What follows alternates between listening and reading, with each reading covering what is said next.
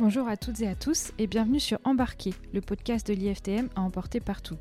Travel manager, entrepreneur, agent de voyage ou encore membre des institutions publiques, nous recevons chaque mois des invités inspirés et inspirants de l'univers du voyage et du tourisme. Cette semaine, nous avons le plaisir d'accueillir Valentine Jean-Richard, directrice adjointe chez Parfums du Monde. Valentine va pouvoir nous en dire plus sur son parcours professionnel, mais aussi sur sa vision de la vie. Nous espérons que cette conversation vous apportera de l'inspiration et vous souhaitons une très belle écoute. Valentine, bonjour et merci d'être ici avec nous aujourd'hui. Bienvenue, soyez la bienvenue sur le podcast Embarqué. Merci à vous de m'accueillir, c'est avec plaisir. Vous êtes aujourd'hui, Valentine, directrice adjointe d'un tour opérateur spécialiste des voyages de groupe sur le marché B2B.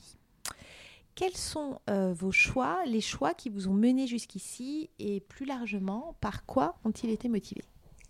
Alors, ce qui est drôle, c'est qu'initialement, je ne voulais pas du tout travailler dans le tourisme.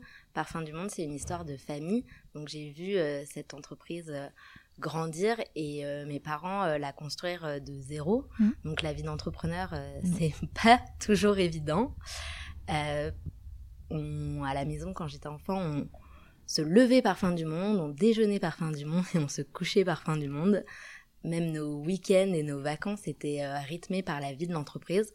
On avait souvent euh, l'habitude de faire des dîners, des repas euh, professionnels à la maison. Et c'est vrai que ça m'a, ça m'a vraiment marqué. Le téléphone sonnait le dimanche à midi. On savait que c'était mauvais signe et qu'on allait devoir gérer une misère faite euh, par les compagnies aériennes, mm. un problème à destination. Et j'ai ce souvenir euh, marquant qui m'a dit euh, je ne veux pas travailler dans le tourisme. D'accord. Les années ont passé, j'ai fait mes études, j'ai fait une école de commerce parisienne classique. Et ensuite, je me suis confrontée au monde du travail. J'ai commencé par être une petite comment dire, euh, j'ai travaillé dans un grand groupe où j'étais euh, vraiment euh, un numéro parmi mmh. tant d'autres mmh. et avec des projets qui étaient survalidés, revalidés de manière très politique. Et ensuite, j'ai changé complètement. J'ai bossé pour une start-up dans un esprit vraiment start-up pour le coup. On lançait beaucoup de projets très très vite avec beaucoup de pression. Et finalement, en faisant le bilan, je me suis reconnue dans aucun de ces deux modèles. Je voulais euh, vraiment euh, avoir un projet qui corresponde à, mes valeurs, tout simplement. Et, euh, et j'ai cherché, je me suis dit, bah, qu'est-ce que tu peux faire? Et là, je me suis dit, la solution est quand même sous ton nez depuis longtemps. Donc voilà, j'ai sollicité mes parents pour, pour rejoindre l'entreprise familiale et avoir un projet qui soit plus en adéquation avec mes valeurs personnelles. Et alors, est-ce que vous pouvez nous donner un peu plus sur ces valeurs qui, qui vous ont motivé à, rejoindre finalement l'entreprise familiale? Alors, euh, je suis quelqu'un qui est assez euh, travailleur, que ce soit euh, pour ma boîte ou pour celle des autres finalement. Mhm. Donc, c'était important pour moi de m'engager à 100% dans ma vie professionnelle. Et c'est vrai que quand on le fait aussi pour soi plutôt que pour les autres, c'est quand même un petit peu plus agréable. Euh, ça, c'était important. Je voulais aussi une entreprise qui ait des valeurs humaines assez fortes. Hum, l'entreprise pour laquelle j'avais travaillé précédemment avait un management qui était euh, très particulier. Étant donné que c'était ma première expérience professionnelle, je me suis dit, en fait, c'est ça la vie professionnelle. Waouh, ça ne s'arrête jamais, soir, nuit, week-end. Et euh, en fait, pas du tout. c'est juste des jeunes entrepreneurs très pressurisants, mais donc euh, il y avait ça aussi. Et puis euh, je voulais avoir des projets euh, qui me tiennent à cœur. Oui, on en parlera. Donc tout simplement. Très bien. Et alors, vous nous parlez beaucoup de vos parents, donc j'imagine que forcément, ça a été fondateur de grandir avec eux et de, baigner dans, cet univers dès votre plus jeune âge.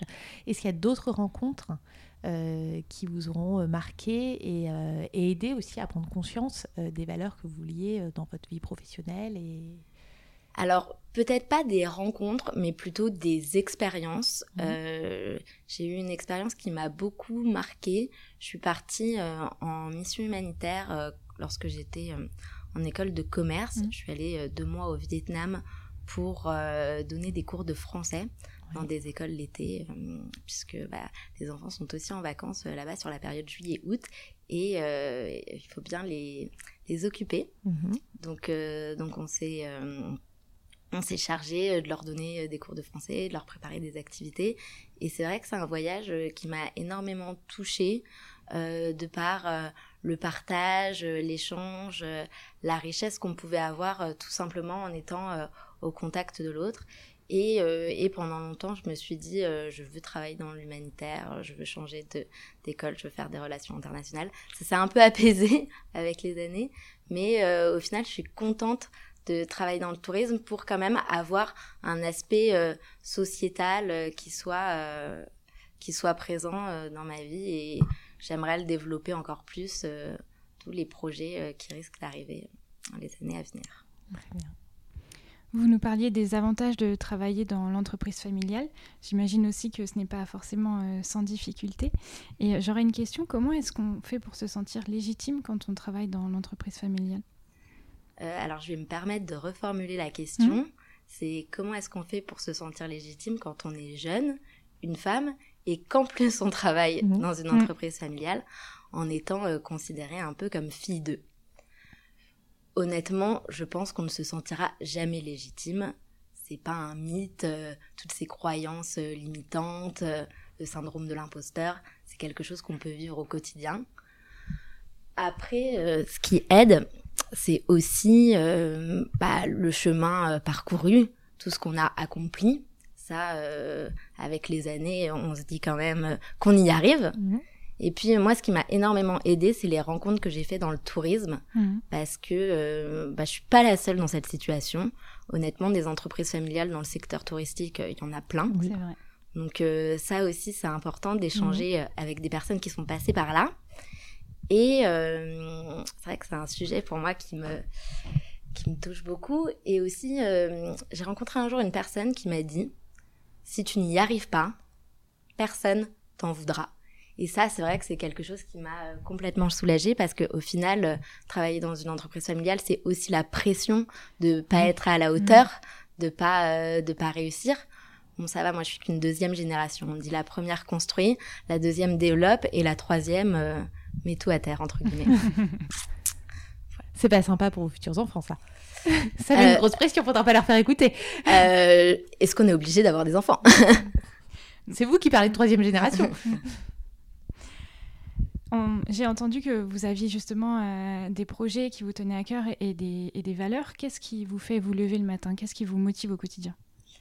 Euh, bah, Tout d'abord, c'est de pérenniser euh, cette entreprise. Parfum du Monde et moi, on a quasiment le même âge puisque cette mmh. année, Parfum du Monde fête ses 30 ans. Donc c'est un peu comme ma grande sœur. Mmh. Et, et j'ai envie de continuer euh, à la développer et euh, à faire vivre euh, le projet encore pendant de nombreuses années, quitte à la faire évoluer aussi sur un tourisme un, petit peu plus différent ou sur une organisation peut-être un peu plus start-up, on va dire. Mmh. Et, et, voilà, et ce qui est important aussi pour moi, c'est d'avoir un bon équilibre entre la vie professionnelle et la vie personnelle pour l'avoir vu d'un regard extérieur quand j'étais plus jeune, concilier aussi euh, les deux aspects, euh, c'est un peu euh, une quête qui, à mon avis, est quand même très difficile à, obtenir. Vous, parlez de, développer des, nouvelles idées, d'aller vers un peu des, choses un peu différentes. comment est-ce que vous accompagnez ce changement? Comment est-ce que vous l'organisez? Et je pense notamment au lancement euh, de votre programme Namasté, euh, dont, si je ne me trompe pas, le premier départ a eu lieu là au tout début du mois. Exactement. Euh, qu'est-ce, que, qu'est-ce que ça implique pour vous? Déjà en termes de d'idée d'insuffler en fait votre propre personnalité dans l'entreprise et aussi en vision de l'avenir et, et, du voyage de groupe plus généralement. Alors, je suis partie du constat qu'un voyage, quand même, c'est toujours un grand moment à titre euh, personnel où on fait des rencontres qui peuvent euh, un peu nous changer mhm. la vie. On voit euh, les choses différemment. nous bousculer. Mhm. Exactement. Mhm. Et j'ai voulu associer à la fois la visite touristique et culturelle des plus beaux endroits du monde tout en vivant des expériences locales et en alliant la partie bien-être physique et mental.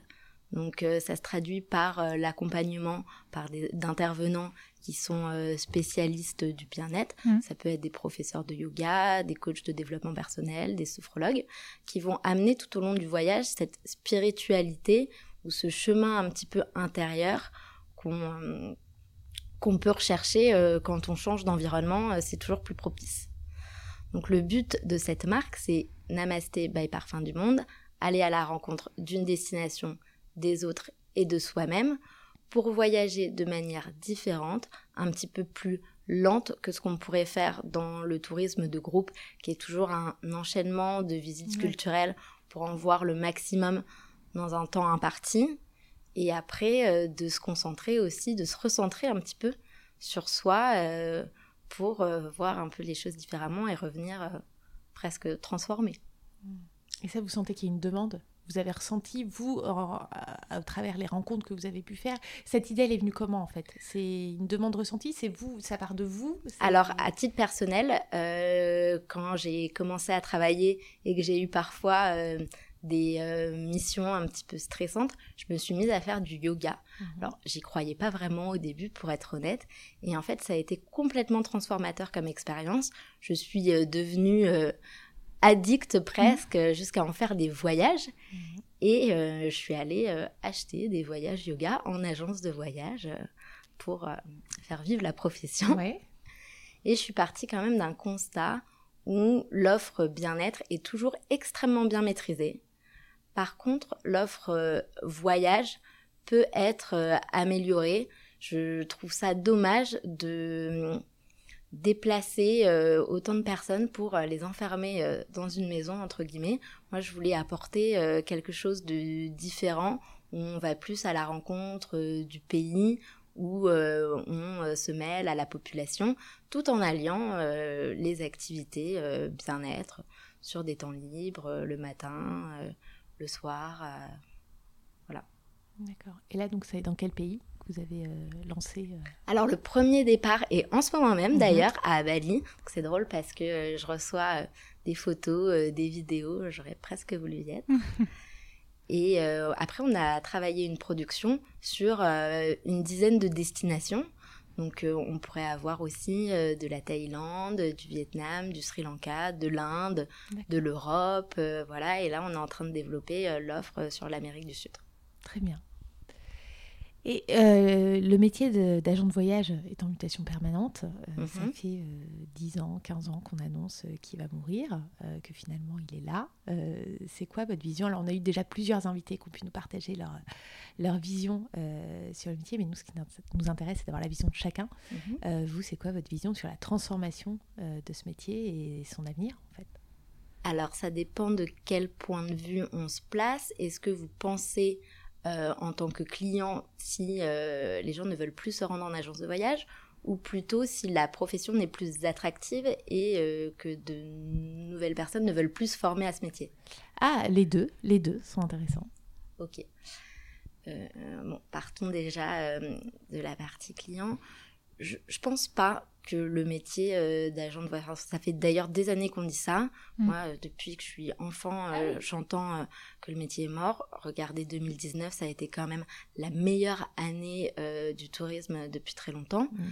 Donc, ce qui prouve que les gens se rendent encore en agence. Mm. Après, c'est aussi propre à toute une génération qui maîtrise Internet, qui pense s'improviser euh, agent de voyage mhm. euh, en regardant sur Booking, Expedia, Google Maps.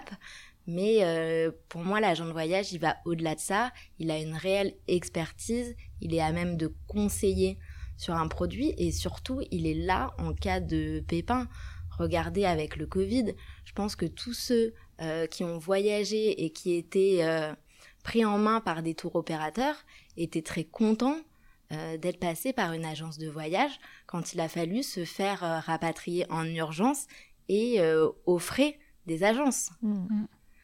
Ceux qui voyageaient tout seuls, qui étaient au Brésil, en Argentine ou dans des pays où ça a été très drastique, je pense qu'ils ont peut-être regretté.